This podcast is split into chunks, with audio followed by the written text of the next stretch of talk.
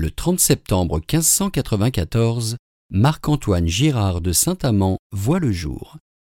Diffusia.fr vous invite à écouter un extrait de son poème intitulé La pluie.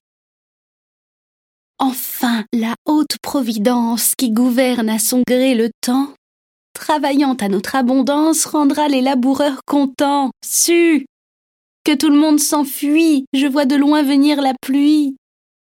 Le ciel est noir de bout en bout, et ses influences bénignes vont tant verser d'eau sur les vignes que nous n'en boirons point du tout. L'ardeur grillait toutes les herbes, et telles les voyait consumées qui n'eût pas cru tirer des gerbes assez de grains pour en semer, bref.